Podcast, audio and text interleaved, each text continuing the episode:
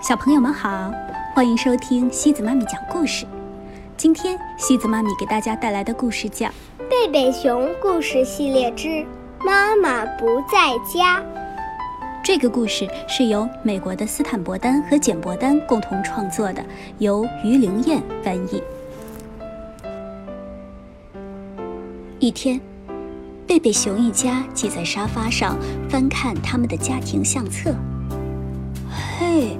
我们小时候挺可爱的嘛，小熊哥哥说：“你们现在也挺可爱呀。”熊妈妈抱着他和小熊妹妹说：“妈妈，我都长大了。”小熊哥哥抗议道：“哎，你们说，波莎表姐的小宝宝会长什么样子呢？”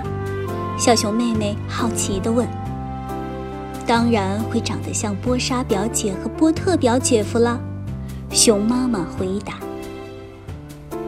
波莎表姐住在森林的另一头，她的第一个宝宝很快就要出生了。”熊妈妈叹了口气说：“唉，我真希望可以去陪她住几天。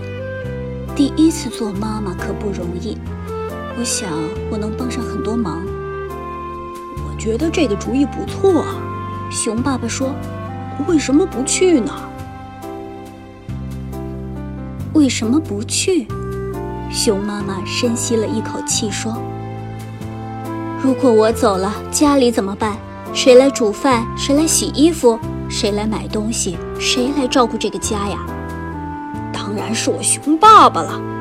熊爸爸挺起胸膛说：“我不但可以照顾好家，我还可以轻轻松松地做好这些事。”哦，真的吗？熊妈妈说：“嗯，那好，我来交代你几句。”就在这时，电话铃响了，是波特表姐夫打来的。什么？双胞胎？听到电话里传来的这个天大的喜讯，熊妈妈惊呼了一声。放下电话，熊妈妈说：“就这么定了，我去那边帮几天忙。至于家里的事……”走之前我会尽量交代好的，然后就只能靠你们自己了。熊妈妈开着车走了，妈妈再见！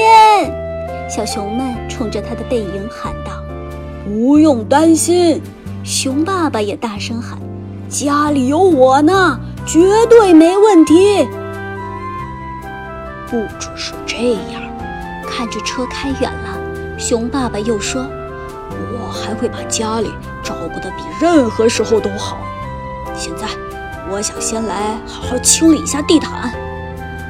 好的，爸爸。小熊们说：“我们去拿吸尘器。”不用拿了，熊爸爸说：“我要用老办法来把它们弄干净。我要用地毯掸子把藏在最底层的灰都赶出来。”于是。熊爸爸一把抱起家里所有的地毯，出了门。啪啪啪，听到重重的拍打毯子的声音，小熊们忽然想起一件很重要的事儿：熊妈妈离开家之前，把衣服都洗干净，挂在外面的晾衣绳上了。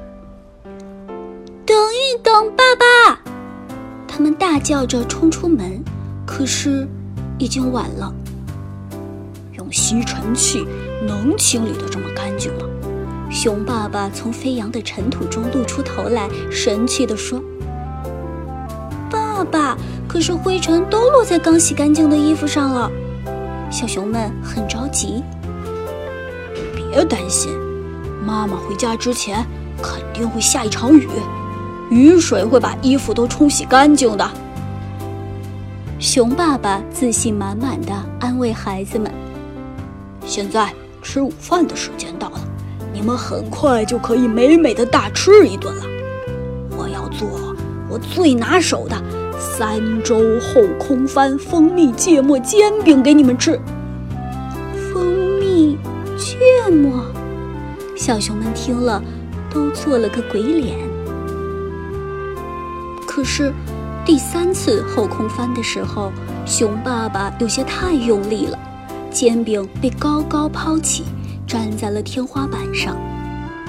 不用担心，熊爸爸把那团黏糊糊的东西从天花板上揭下来，放在盘子里，端给孩子们说：“妈妈把天花板打扫得很干净，还可以吃，不要紧的。”接下来，熊爸爸又说：“一顿大餐后，还有什么能比在这暖和的壁炉前小坐一会儿更美妙的呢？”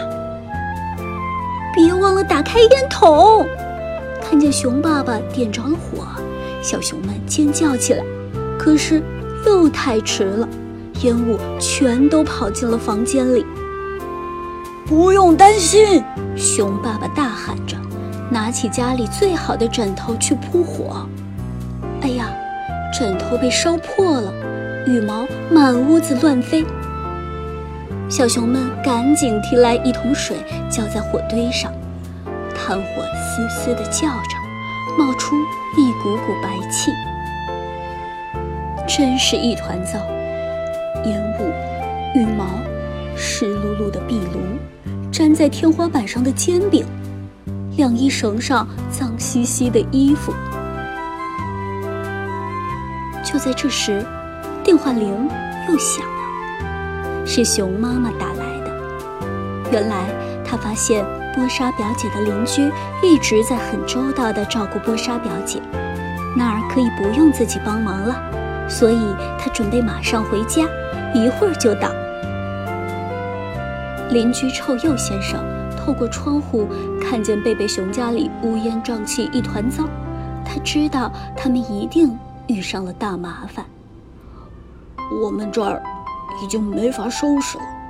熊爸爸对赶来帮忙的臭鼬先生说：“怎么会没法收拾呢？不是还有我们这些朋友吗？”臭鼬先生说。